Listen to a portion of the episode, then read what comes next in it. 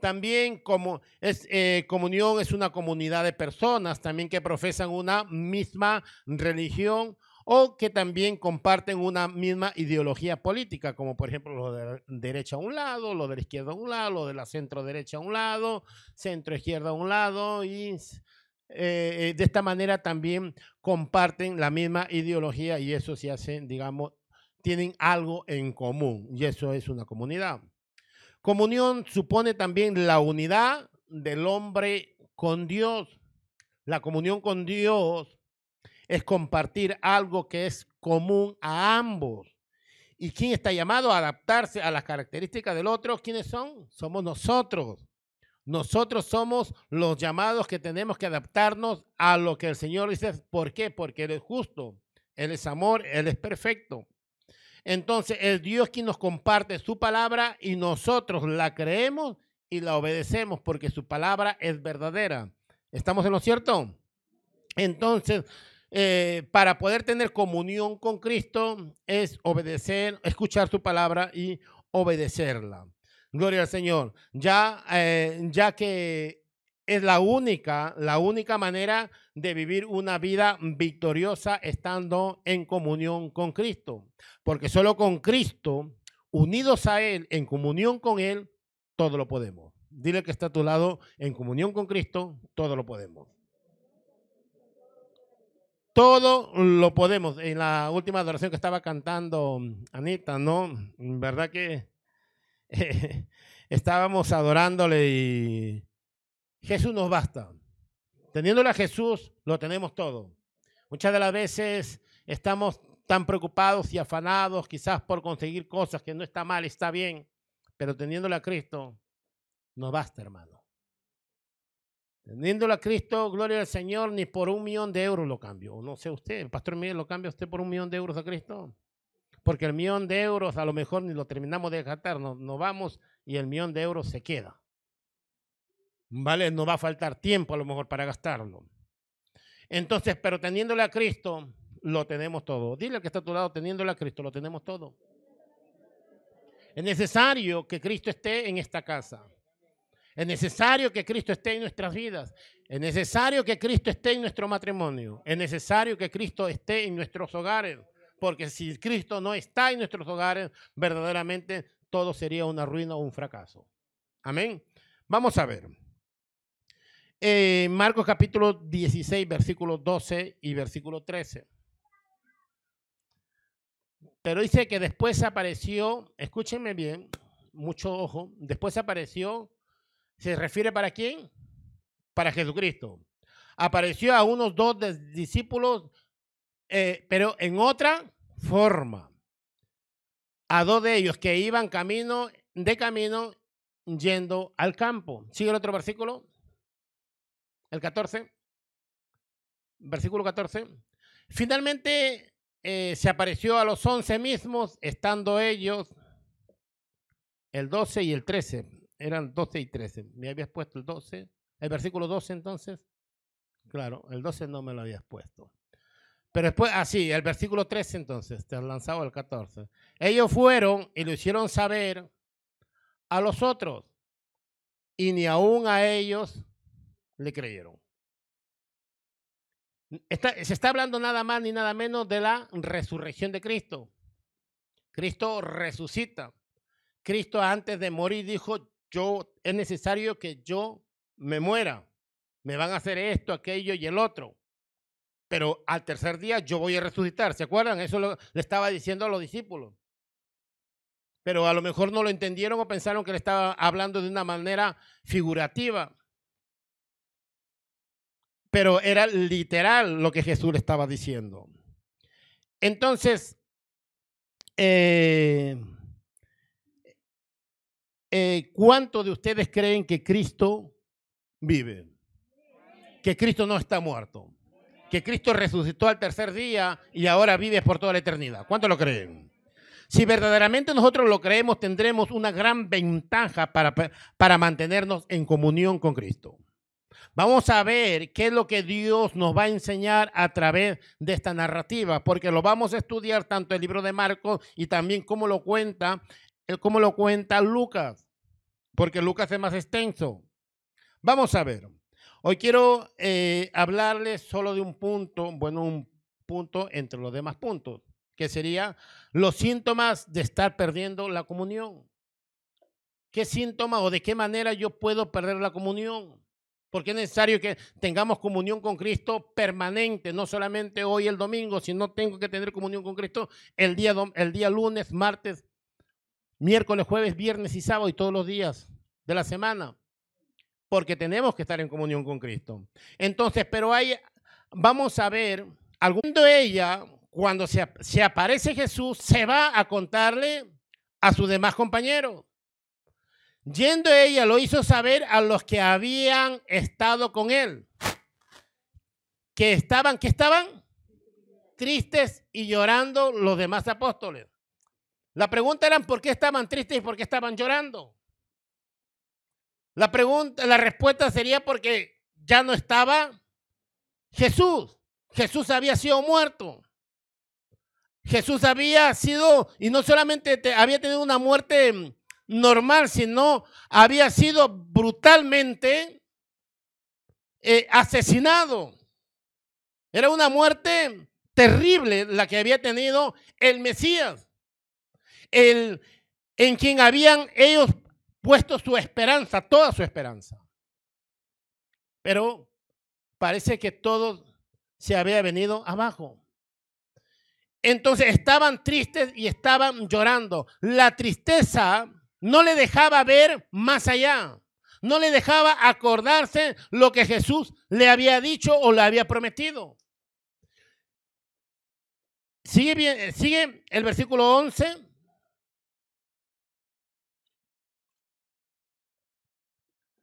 Ellos cuando oyeron que vivía y que había sido visto por ella, ¿qué dicen? No lo creyeron. Le, viene y les cuenta, el maestro ha resucitado. Yo lo he visto. Lo he visto, porque anteriormente le habían visto tres mujeres también. Pero no, solo que habían visto que la tumba estaba vacía, pero no lo habían visto a Jesús. Pero la primera que lo vio fue María. Y se va y les cuenta a sus compañeros, yo lo he visto. Él vive, pero no lo creen. Y es ahí donde empieza el otro versículo. Y dices, ¿por qué no le creen? Porque estaban tristes. Habían perdido, habían perdido toda esperanza. Sigue el otro versículo. Entonces, pero después dice que se le aparece a dos más de una forma diferente. Pero ni aún a ellos también les cree. Sigue el otro versículo. El 13. Ellos también se fueron. primero fue María Magdalena a contarles. Ahora fueron estos dos a contarles también a los apóstoles. Y tampoco a ellos le creyeron. ¿Y por qué no le creyeron? Porque estaban tristes. Entonces, cuando dejamos que la tristeza tome control de nuestras vidas, nos volvemos pesimistas, melancólicos y eso impide que tengamos comunión con Cristo. Dejamos de oír aquella poderosa palabra que dice, venid a mí, todos los que estáis cargados y cansados, y yo les voy a hacer descansar. Nos olvidamos de las promesas de Dios porque estamos enfocados en lo, que en lo que nos está ocurriendo. Estamos tan tristes, tan pesimistas, bueno, ya esto no va a salir, esto no es para mí, esto ya se acabó, esto ya se terminó. Pero en un momento dado nos podemos sentir tristes, ¿vale? Pero hay que seguir adelante, hay que continuar. Podemos perder una batalla, pero no la guerra. Porque si Cristo está con nosotros, lo vamos a alcanzar. Amén. Entonces, esto lo dice en Mateo capítulo 11, versículo 28, por si alguien no lo haya leído. Mateo capítulo 11, versículo 28.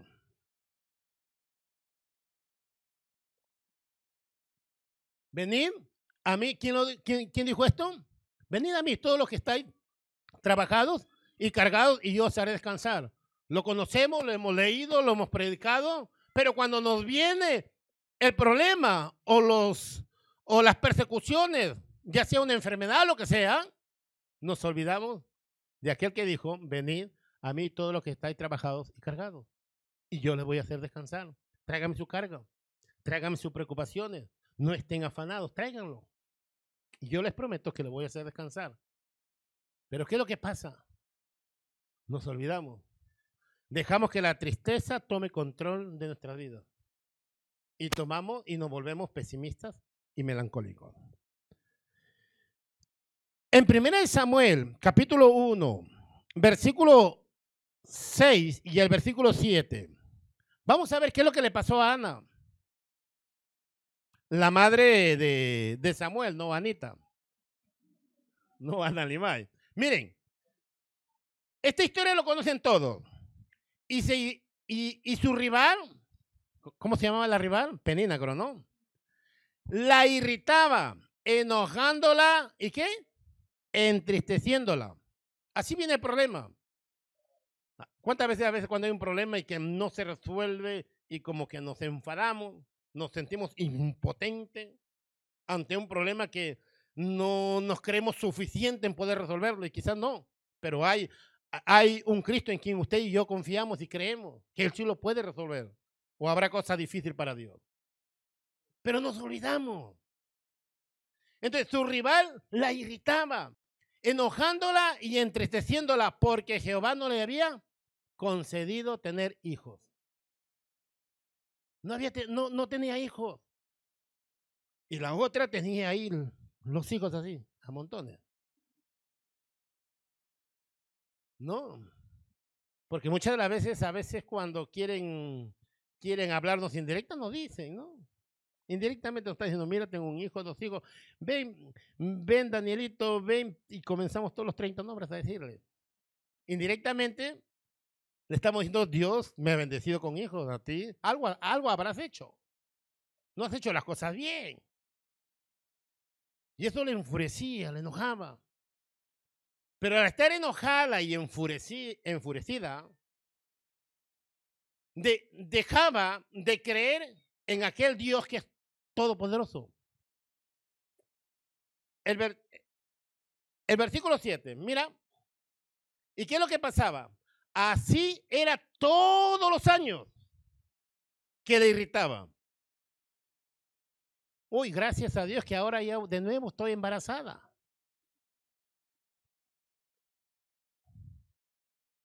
Entonces, eh, eh, gracias a Dios que no soy estéril como la que está a mi lado. ¿Se acuerdan del fariseo? Gracias, Señor, porque no soy ladrón como el que está aquí. Las indirectas. Y eso le enfurecía porque sabía que le estaban diciendo a ella. Así, así era, era todos los años. Imagínense a, a Ana todos los años triste, enfadada, amargada, porque nos amargan. Sin hijos, pero yo, yo le sirvo a Dios.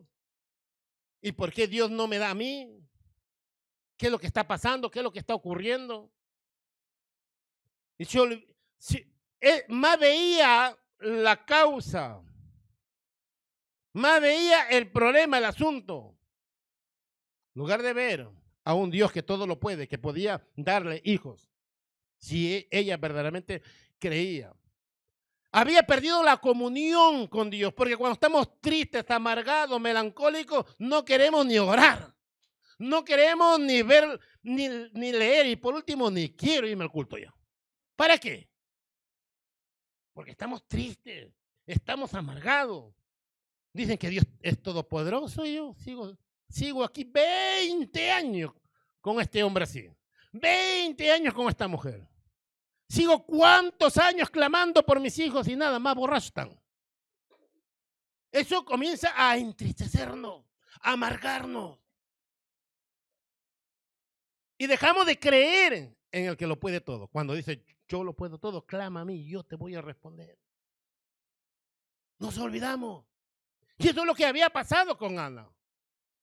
Así, así hacía cada año cuando subía a la casa de Jehová. La irritaba así, por lo cual Ana lloraba. ¿Y qué? ¿Porque quería hacer ayuno? No, porque estaba amargada, triste. No le he puesto, sí el otro versículo, no le he puesto, pero ponlo en el otro versículo. Mira, y ahí viene su esposo y el cana, su marido, le dijo, Ana, ¿por qué lloras? ¿Por qué no comes?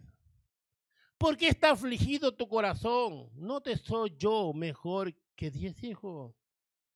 ¿No ves que yo te amo, Ana? Come, hija.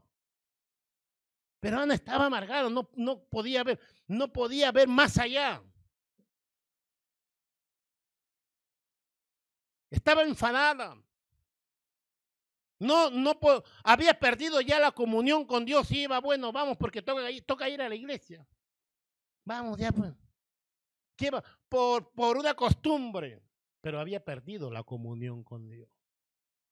O estaba perdiendo la comunión con Dios. Porque estar en comunión con Dios no es cuando yo lo sienta, sino cuando yo lo decida. Yo decido buscarle a Dios. Mañana, tarde, noche, en el autobús, en el metro y a donde yo me vaya, busco a Dios. Estar en contacto con Dios.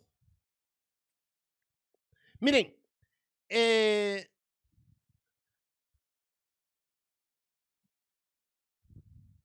vemos en 1 Samuel 1, versículo 9, 9, hasta que hubo un momento después de un año, dos años, tres años, cuatro años amargada, cinco, no sé cuántos años está amargada. Y si, y si más va a enfocar y le va a dar más cabida a su tristeza, así va a morir. Amargada, enfadada, todo el tiempo. Imagínense esa cara en ese ataúd. Imagínense. Hasta que Ana dijo, basta ya. ¿Cuánto podemos decir basta ya? Se acabó aquí con tristeza. Me acuerdo una vez que David lloraba y clamaba por su hijo, no sé si se acordarán. Clamaba por su hijo que no se, que no se muera. Cayó enfermo. Ayunó, el hombre oraba, se tiraba al suelo, no quería comer nada. Y los sirvientes le decían, come, Señor. No. Pero una vez que se muere su hijo, ya dijo, ya tráeme todo. Todo lo que no me dieron, pero qué raro. Qué raro, mi rey. Antes cuando, cuando tu hijo estaba vivo no comías y ahora quieres comer. Claro, sí, ya se murió. Ya se murió. Entonces, ya está. Ya se acabó. Y empezó nuevamente a tener esa comunión con Dios. Y así estaba Ana. Hasta que Ana decidió, dijo, basta ya. Y se levantó Ana después que hubo comido y bebido. ¿Cómo habrá comido? ¿No? De mala gana dijo, ya. Tanto que insiste este hombre que coma, lo comeré. Y mientras el y hubo comido y bebido en Silo, y mientras el sacerdote Elí estaba sentado en una silla junto a un pilar del templo de Jehová, sigue el 10. El versículo 10. Y de ahí el 12. Ella con amargura, estaba amargada de, de alma, oró a Jehová. ¿Qué es lo que pasó? Trajo su amargura, trajo todo lo que le pasaba al altar de Dios. Basta ya, se acabó tanta amargura, tanta tristeza. Lo trajo a Dios. No dice el Señor, vengan todos los que están trabajados, cargados, cansados, yo les voy a hacer descansar. Dijo, suficiente, se acabó. Hasta aquí, adiós tristeza. Dios tiene un propósito, no lo entiendo por lo que me está pasando, pero yo traigo mis cargas al altar de Dios. Ella con amargura del alma oró a Jehová y lloró abundantemente. El versículo 12. Y después el 17 al 19. Y después ustedes lo leen en casa. Mientras ella oraba largamente delante de Jehová, Elí estaba observando la boca de ella. Porque pensaba que estaba borracha porque no, no se escuchaba voz. Se escuchaba eso. esta mujer está borracha. Porque muchas veces juzgamos por apariencia. Pero Ana estaba orando en lo más profundo de su corazón. Muchas veces creemos que solamente yo oro. Creemos que somos los únicos que oramos. Déjame decirte que sí hay gente que ora. Igual como Elías, que se creía que era el único profeta. Ese es el único, Señor, el único que quiera. Cállate, Elías, que hay siete mil. rodillas que no sean doblantes, va. No los veo. El hecho que tú no lo veas no quiere decir que no estén. Hay gente. Mientras ella oraba largamente delante de Jehová, Elí estaba observando la boca de ella. Esta está borracha. Sigue el versículo. Esto lo lee en casa. El versículo 17.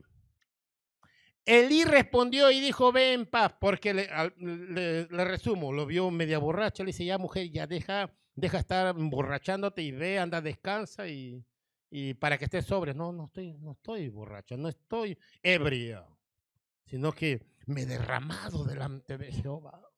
Le he entregado mi tristeza para cambiarle por alegría. Lo he entregado todo. El Señor conoce lo que estoy pasando. Y no me tome como una, como una impía.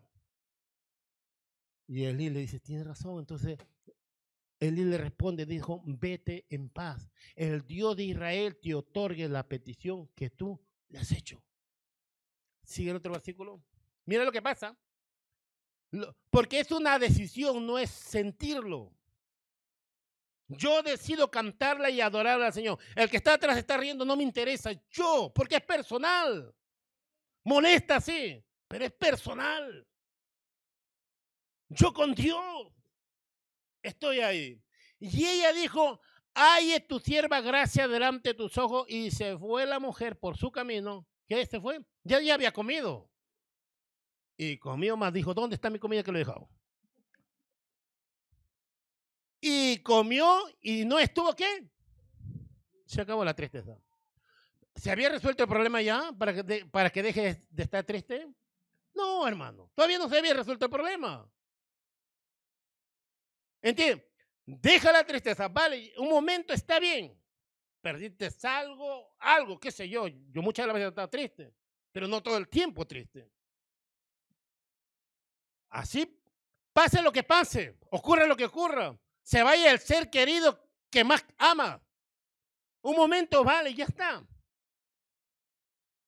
No puedo dejar que la tristeza me controle, porque voy a, voy a perder mi comunión con Cristo. Voy a dejar de creer en Cristo. ¿Acaso el Señor no dijo, gloria al Señor, que el morir es ganancia?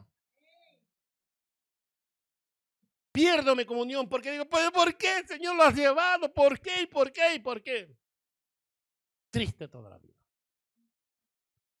Ella dijo, hay tu sierva gracia delante de tus ojos. Se fue la mujer por su camino y comió y no estuvo más triste. Sigue el 19. Mira, el 19. Y levantándose de mañana, adoraron delante de Jehová y volvieron. Y fueron a su casa en Ramá y el Cana se llegó a Ana su mujer y Jehová se acordó de ella. No es porque se había olvidado, sino porque vio que Ana había decidido dejar su amargura. Y sigue el, el, el 20. Entonces, el Señor le concede la petición. Empieza y nace, ¿quién? Samuel. Hasta que Ana decidió dejar la tristeza, volvió a tener comunión con Dios. Y los resultados fueron favorables para ella, concediéndole Dios la petición de su corazón. Hasta que nosotros no dejemos la tristeza a un lado y continuamos. Me echaron del trabajo. Vale, ya en un día estoy triste, dos días, pero nos levantamos, porque todavía tenemos vida. Y empezamos a buscar, creyéndole al quien, al quien lo tiene todo. Y las puertas se abren, hermano.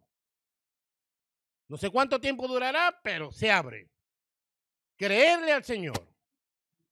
Entonces la tristeza descontrolada va a quitarte la comunión con Dios. Y ahí el enemigo es donde también se aprovecha.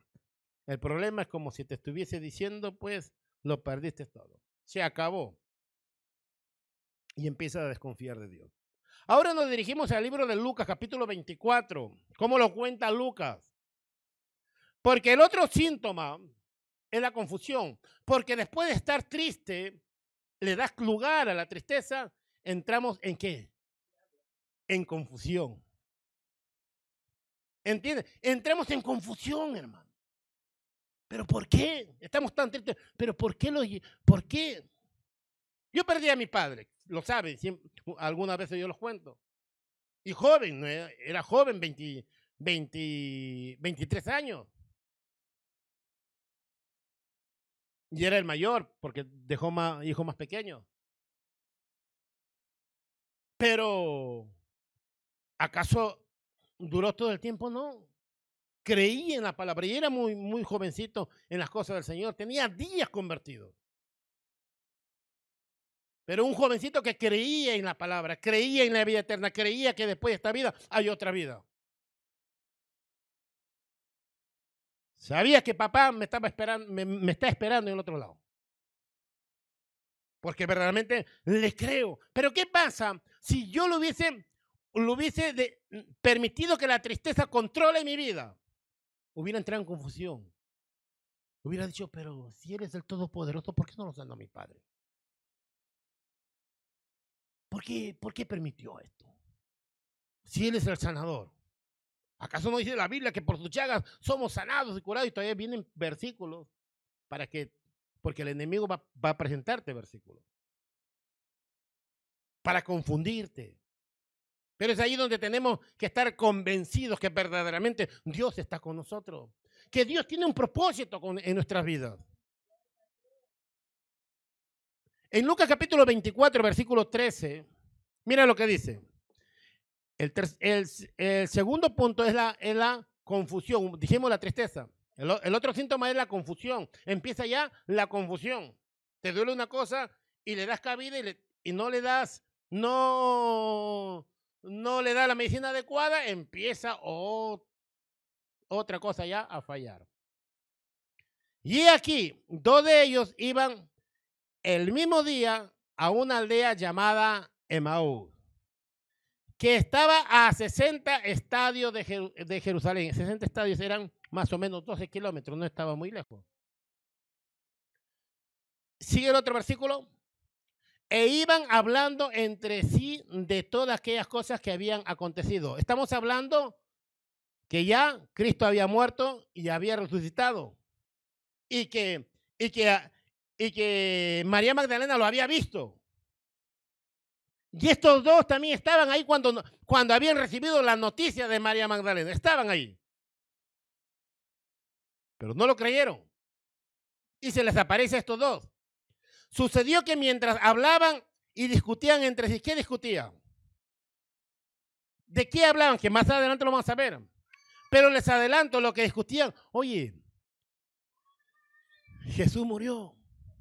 ¿Y cómo lo mataron? ¿Pero por qué, por qué si si él decía que era el Hijo de Dios y realmente era el Hijo de Dios, ¿por qué Dios, su Padre, permitiría que su Hijo muera de esa manera? El otro, pero si hacía milagros, señales, se veía, era un hombre, un hombre de Dios. Pero ¿por qué le sucedería esta cosa? Ahí entre ellos discutiendo, hablando del acontecimiento que había ocurrido en estos momentos. Jesús mismo se acercó y caminó con ellos. Era el, era el día domingo. A María Magdalena se le apareció por la mañana, primera hora. Ellos ya más o menos entre las 5 o 6 de la tarde. Se les aparece a ellos. Pero en otra, eh, vimos en el libro Marcos, en otra forma. Dios se te puede aparecer en otra forma. Se te puede aparecer por medio de un hermano, por medio de un amigo, por medio, aún, a, se puede por medio hasta de una publicidad hablándote. Por un versículo que alguien te está mandando, hablándote. Y no lo ves a Dios, no lo ves a Jesús. Jesús hablándote de una y de otra manera, de otra forma. Y no lo llegas a ver. Porque estamos, estamos ciegos, estamos confundidos. Tristes y confundidos. Y no podemos ver. Sucedió que mientras hablaban y discutían entre sí, Jesús mismo se acercó y empezó a caminar con ellos. Sigue el otro versículo. Mas los ojos de ellos que estaban velados para que no lo conociesen. Estaban velados porque más estaban, estaban concentrados, preocupados por lo que había pasado. Mira lo que pasó con el que creíamos que era el Hijo de Dios. Mira lo que ocurrió. Mira lo que pasó. ¿Sigue el otro versículo?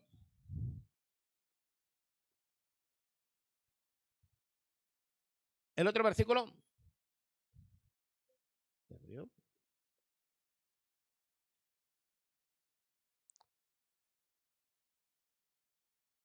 En Lucas 24, 13 al 16.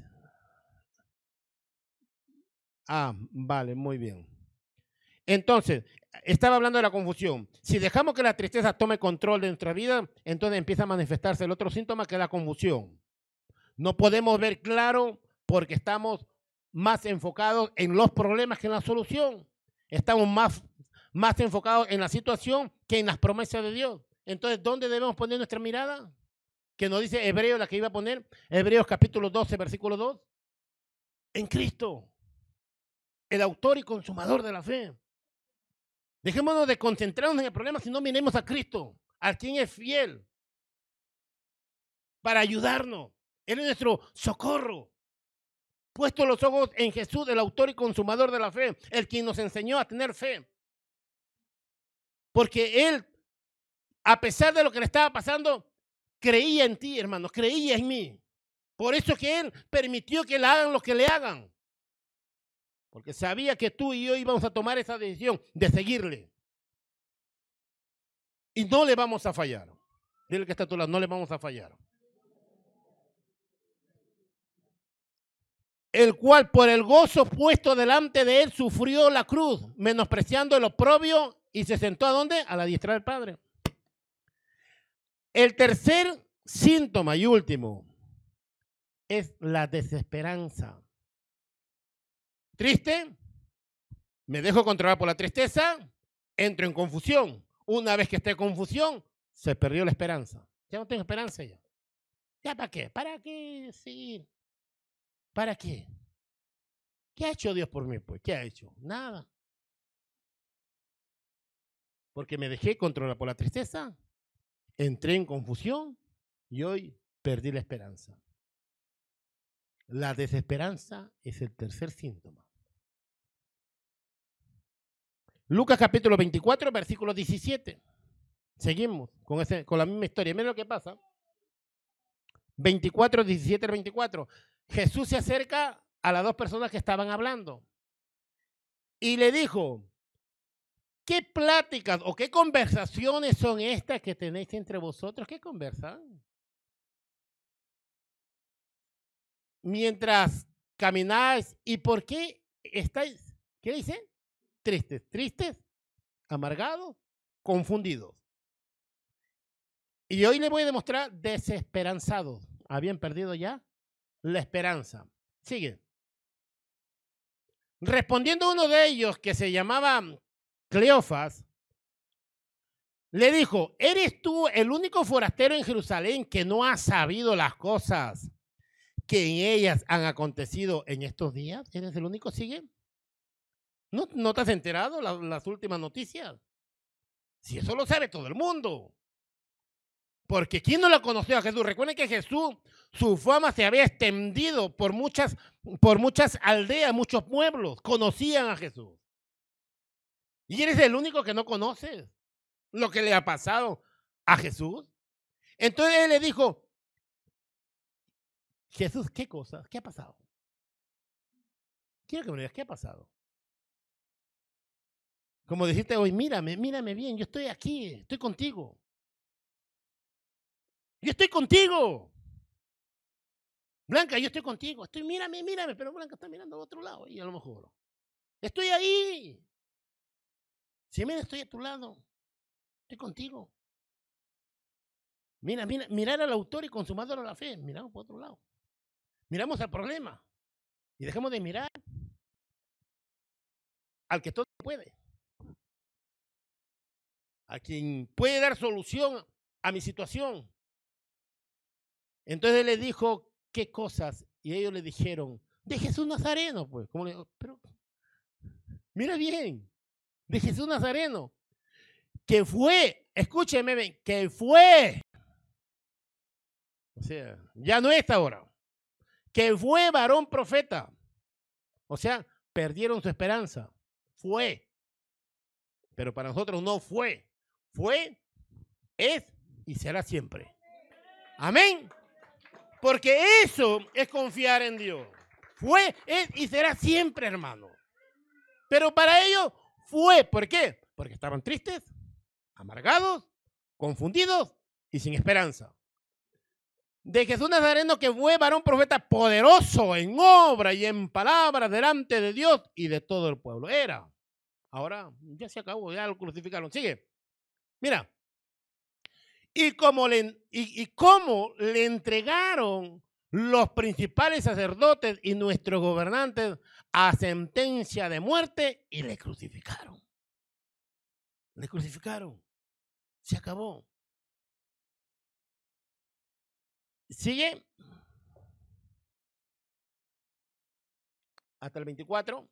Pero nosotros, escúchenme, pero nosotros, ¿qué dice? Esperábamos que Él era el que había redimir a Israel. Esperábamos que Él sea el Salvador.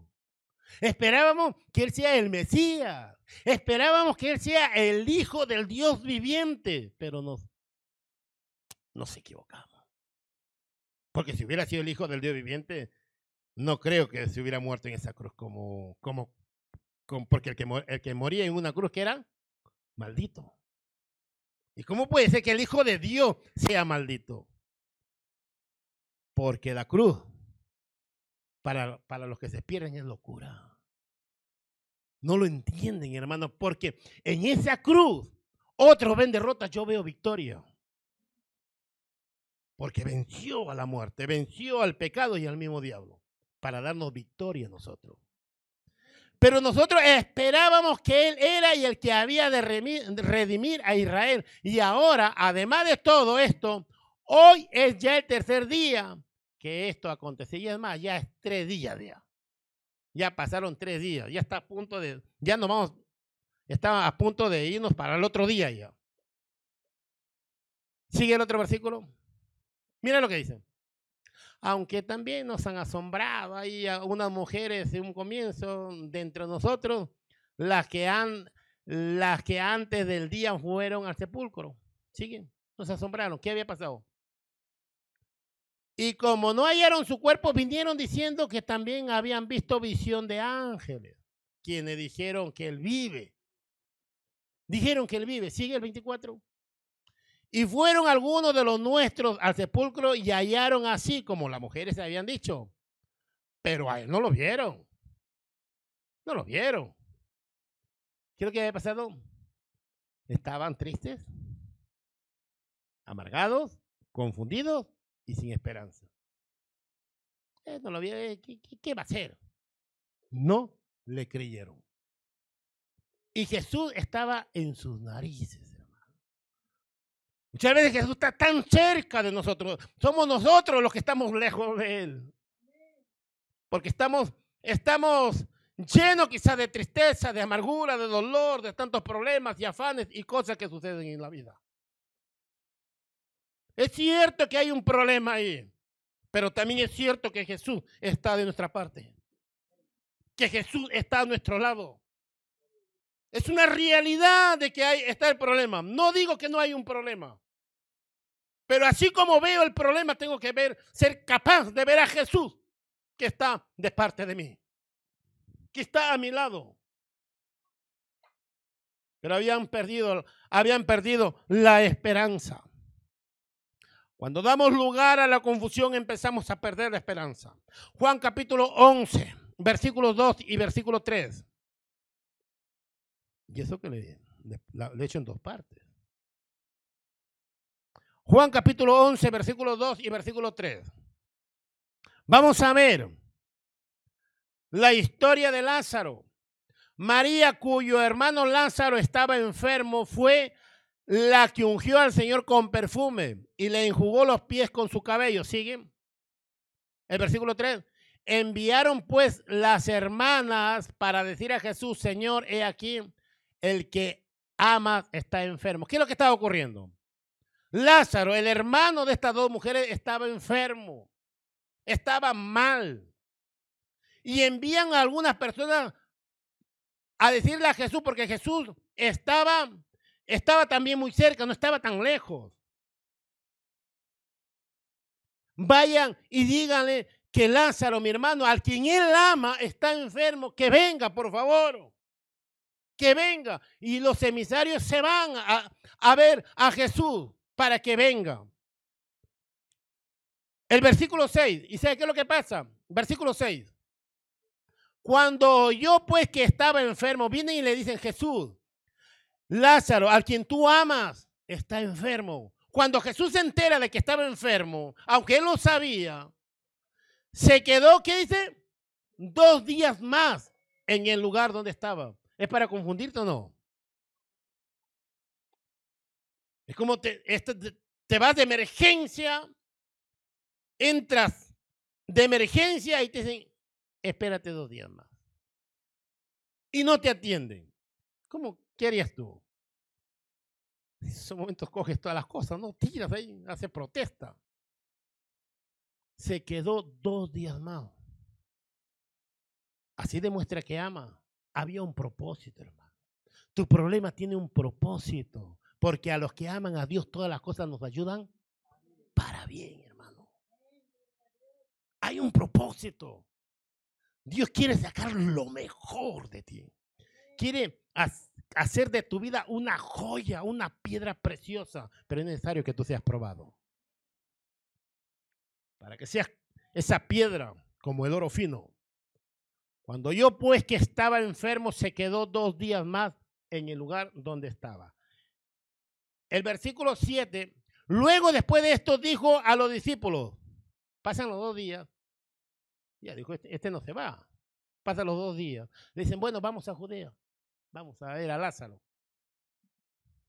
Hace dos días le han dicho y ahora se anima a irse. Bueno, a la final después le dicen, no te vayas porque nos quieren, nos quieren, eh, te quieren matar allá. Pero bueno, bueno, eh, Tomás dijo, vamos, si tenemos que morir, habrá que morir, vamos. Y fueron. Y yo creo que se habrán ido con paso de tortuga todavía encima. Porque cuando llegan al hecho, ya había Lázaro muerto hace cuatro días. Y no estaba tan lejos. No estaba tan lejos. ¿Se acuerdan que le dije 60 estadios eran 12 kilómetros? El versículo 17, el, 18 ponlo. Aunque no lo había puesto, pero ponlo el 18. Betania estaba cerca de Jerusalén, ¿como a qué? A 15 estadios. El otro era 60 estadios, estaba, estaba a 15. Estaba, el otro estaba a 12 kilómetros, este estaba a 3 kilómetros. Imagínate cómo se ha ido tan despacio todo Jesús. Y ha llegado quizás a una aldea, a un pueblo, e hizo milagros, señales, apoyó, pero hay problema allá, tranquilo. ¿Se acuerdan de la, de la mujer de flujo de sangre? Pero antes había otro problema. El de Jairo, creo, su, su hija, ¿no? ¿Es así? E, él se fue y le dice, maestro, mi hija está enferma, por favor, vamos. Y en esos momentos, la mujer de flujo de sangre le toca y pierde tiempo. Imagínate cómo habrá estado ese padre. A la hora que esta mujer le toca justamente que yo que me tienen a mí. Hay un propósito siempre, hermano. Y ahí se quedó Jesús unos días más todavía. El versículo 20 al 27. Mira, entonces llega Jesús al sitio. Marta, cuando oyó que Jesús venía, salió a encontrarle. Pero María, ¿qué dice? Se queda en casa. Ah, ¿Para qué ya? ¿Para qué ya? Que que está bien, yo lo quiero, lo amo a Jesús, lo respeto, pero ¿para qué ya? Sí, mi hijo, mi hermano ya murió. ¿Para qué? Desesperanzados estaban ya. Primero la tristeza por haber perdido a su hermano. Se confundieron porque Jesús se tardó dos días, eh, tardó dos días más y todavía aparece cuando ya estaba ya cuatro días ya sepultado. Confundida. Y ya sin esperanza porque ya murió. ¿Había alguna esperanza? No, ya murió, ¿ya para qué? ¿Para qué? Mejor ya se hubiera quedado por allá. ¿No hubiera pensado eso usted? Yo no hubiera pensado eso. Entonces Marta cuando oyó que Jesús venía, salió a encontrarla, pero María se quedó en casa. Bueno, Martita, vete, yo aquí estoy con mi hermano, lo voy, a seguir llorando. Ay, Lazarito, porque te has sido tan bonito que eres, porque cuando mueren todos son buenos. Oh, no, todos son buenos. Sigue el otro versículo, mira lo que dice. Y Marta dijo a Jesús, Señor, si hubieses estado aquí, mi hermano no habría muerto. Como si Jesús fuese el Dios de ayer. Es el de ayer, de hoy y de siempre, hermano. Sigue el 22. Mas también sé ahora que todo lo que pidas a Dios, Dios te lo dará. Yo lo sé, Señor. Sé que tú eres el Hijo del Dios viviente. Sigue. Jesús le dijo, tu, hermano resucitará. Le estaba diciendo de una manera literal. No le estaba diciendo cuando cuando sea el fin de los tiempos. Sigue. Marta le dijo, yo sé que va a resucitar en la resurrección, en el día postrero. Sigue. Le dijo Jesús, yo soy la resurrección y la vida. El que cree en mí, aunque esté muerto, vivirá. El que cree en mí, aunque tu problema sea tan, tan gordo o grave, habrá solución. Aunque creas que ya todo está perdido, aunque el, médico le haya desahuciado a una persona, si verdaderamente le creemos en el señor, al Señor, Dios va a obrar a nuestro favor. Pero tenemos que dejar la tristeza a un lado, la confusión a un lado y la desesperanza a un lado. Y todo aquel que vive y cree en mí no morirá eternamente. ¿Cree esto, Martita? Sigue. Le dijo, sí, Señor yo he creído que tú eres el Cristo, el Hijo de, de Dios que has venido al mundo, creo. Pero más allá tampoco, pues Señor. Que está difícil porque ya está Yede, ya, mi, Lázaro.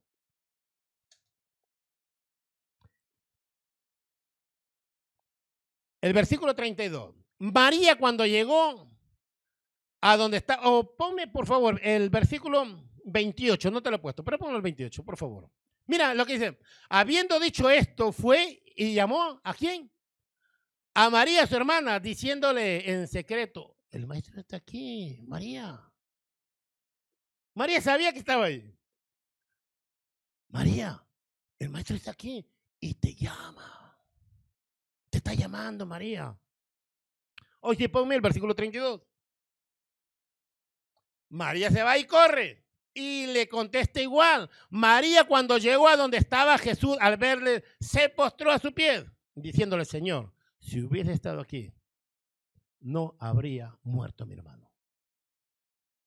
Como recriminándole, porque ya dijo tarde, Señor.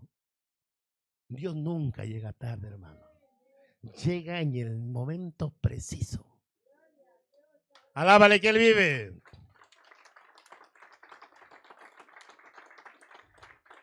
Habían perdido la esperanza, pero Jesús había venido a traer esperanza para que recuperen la comunión con Cristo, porque habían dejado de, estar en comunión con Cristo porque ya no querían ya hablar con Cristo. María ya dijo, ¿para qué? ¿Para qué ir a la iglesia? ¿Para qué orar? ¿Para qué ayunar? ¿Para qué vigilar? ¿Para qué leer la Biblia? ¿Para qué? No volvemos así. O venimos, pero porque ya tenemos que venir, porque no nos hemos acostumbrado vengo con propósito.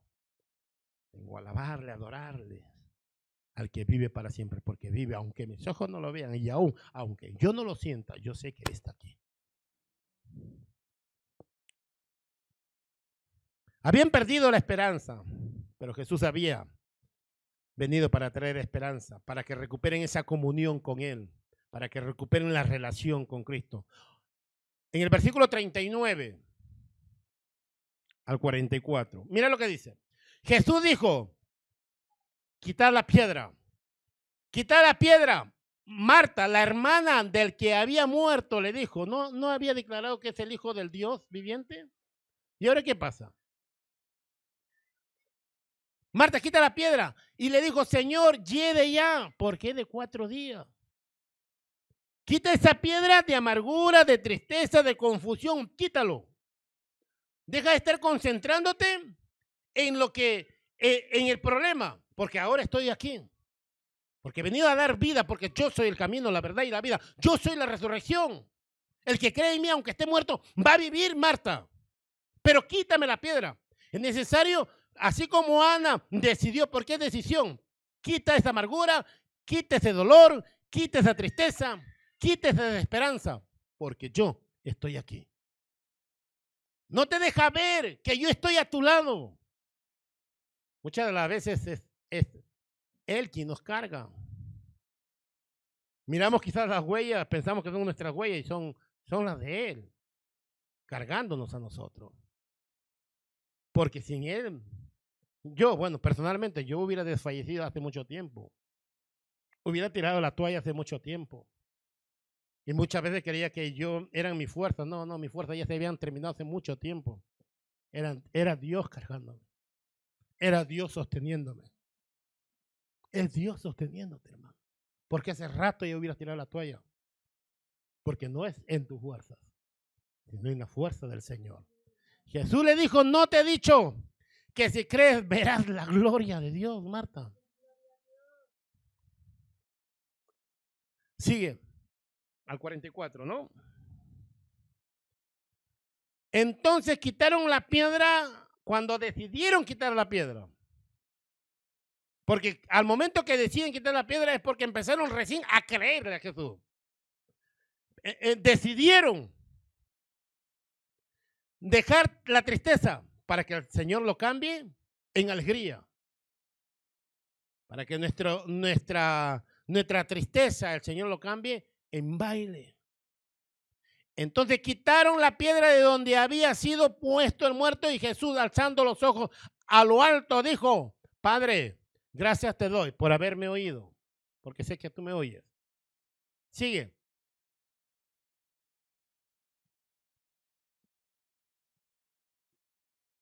Hebreos 10.1 y sigue el otro versículo. Estamos en Juan capítulo 11, versículo 39 al 44. El 39, 30, 40, 41, 42. Yo sabía que siempre me oyes. Yo sé que siempre me oyes, papá. ¿Cuántos de ustedes saben que papá lo oye? Usted cuando ora aún con su mente, Dios le está oyendo. Porque si no cree que Dios le oye, no, va, no oren por en, en su mente. Conversar con papá. Porque cuántos pensamientos vienen a nuestros corazones, a nuestras mentes. Quitar esos malos pensamientos y ponerlos los pensamientos de Dios en nuestro corazón. Yo sabía que siempre me oyes, pero te dije por causa de la multitud que está alrededor observándome, para que crean. Porque no creen, para que crean que tú me has enviado. Sigue el otro versículo. Y habiendo dicho esto, clamó a grande voz, Lázaro, ven fuera. Problema que está ahí muerto, que no tienes esperanza, que crees que ya no hay solución. Déjame decirte que para Dios no hay nada imposible. Porque al que cree, al que cree aún, aún, aún, ese muerto vivirá. Sigue. Y el que había muerto salió atadas las manos y los pies con vendas y el rostro envuelto en un sudario. Jesús le dijo desatarle y dejarlo ir. ¿Por qué? Dios nos quiere libres. Y como hombres y mujeres libres, nos acercamos a Él. Decirle, Señor, gracias por la libertad que tú me has dado, pero sin ti no voy a poder disfrutar de esa libertad. Y te acepto a ti como mi Señor. No solamente eres mi Salvador, sino mi Señor y mi Dios. Aquí estoy. ¿Qué quieres que haga? Pero somos nosotros los que tenemos que acercarnos a Él, entregarle nuestra libertad, porque la libertad sin Cristo es ser esclavo del pecado de nuevo. No perdamos la esperanza, mis hermanos. Dile que está a tu lado, no perdamos la esperanza, hermano. No sé qué tipo de problema tú tendrás, yo no lo sé. O no, no lo sé qué está pasando, problemas con el esposo, con la esposa, con los hijos, con el trabajo, yo no lo sé. Pero no pierdas la esperanza, no pierdas tu comunión con Cristo, hermano. Sigue creyendo y confiando en el que lo puede todo. Gloria al Señor. Hebreos capítulo 10, versículo 23. Con eso termino. No perdamos la esperanza. Porque la esperanza es la que nos va a mantener en comunión con Cristo. Si perdemos la esperanza, ¿para qué ya? Pero como tenemos esperanza de que Cristo volverá, de que volveremos a resucitar entre los muertos desde el, polvo en, en donde nos encontremos, el Señor nos levantará. Mantengámonos firmes, sin fluctuar, sin moverse para un lado ni para otro lado. Manténganse firmes. La profesión de nuestra esperanza, hermano. Porque esperamos en Cristo. Nada me apartará del amor de Cristo. ¿Qué me, qué me apartará del amor de Cristo? Hambre, tribulación, espada, persecución, algo, algún problema me va a separar del amor de Cristo. No. Porque verdaderamente mi confianza está puesta en el autor y consumador de la fe. Ahí está mi esperanza. Por eso el libro de los Hebreos nos dice y nos aconseja que nos mantengamos firmes en la profesión de nuestra esperanza. Y, por, y nos dice el por qué, el motivo y la razón. ¿Por qué debemos mantenernos firmes? Porque fiel es el que te lo prometió. Él no es hijo de hombre para mentirte, hermano. Nosotros sí. Muchas veces como hombres y mujeres somos seres humanos. Pero Dios no puede mentir. Dios es fiel para cumplir lo que te ha prometido. Les invito a ponerse de pie.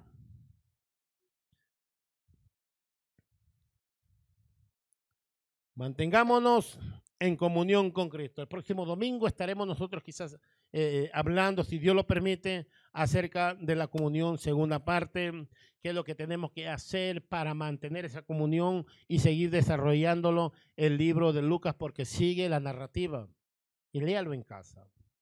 Pero debemos mantener nuestra comunión. Dile que, esto a, que está a tu lado. Mantengamos nuestra comunión con Cristo. Porque solo con Él todo lo podemos. Separado de Él nada podemos hacer. No permitamos que la tristeza tome control de nuestras vidas. Sigamos confiando en Cristo, pase lo que pase, ocurra lo que ocurra. No permitamos que la confusión nos domine. Mejor es poner nuestros ojos y confianza en nuestro Señor Jesucristo. No pierda la esperanza porque fiel es nuestro Dios para cumplir con sus promesas. Lo que Dios nos promete se cumplirá en nuestra vida. ¿Cuántos lo creen? Mantengamos nuestra comunión con Cristo. Estoy a punto de terminar de orar para despedirnos, pero no no quiero despedirme sin antes invitarle. Si hay algunos, alguien que está pasando alguna tristeza o alguna confusión, hace poco, hace poco, el, va, no olvides el nombre, tu hijo, Blanquina, ¿cómo se llama? Kevin, se acerca a mi oficina, claro, y me hace las preguntas, y está bien, porque hay muchas cosas que nos pueden confundir. Pero tenemos que tener la sabiduría, hablarle con la palabra.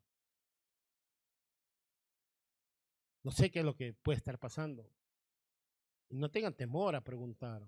Ay, qué pregunta ridícula esta. A lo mejor el pastor dirá que no. No. Estamos todos para aprender. Todos, hermanos. ¿Verdad? Como, como que me está gustando Kevin. ¿ah? Lo voy a adoptar, creo. Sí, porque así he sido yo, hermano. Preguntar, preguntar, no me quedaba. Entonces, si hay alguien que por algún motivo se está confundiendo por un problema que está pasando, años que está pasando por algo, quiero orar por ti. Quiero clamar por ti. Algún problema, algo que está sucediendo y que no te deja avanzar porque, no sé, parece que no, no está pasando nada. ¿Crees que Cristo no está? Si hubiera alguien, alguien, pasa, pasa mi hermano, pasa. Pasa. Pasa, acompáñale, Huguito. ¿Cómo te llamas, mi hermano? No, hay más ponte, hermano. Ahí más, déjame. Kevin, Kevin también. Kelvin, ah, Kelvin. Bueno, le, se agregó la, la, L. Entonces me vas a empezar a gustar, hermano. Kelvin.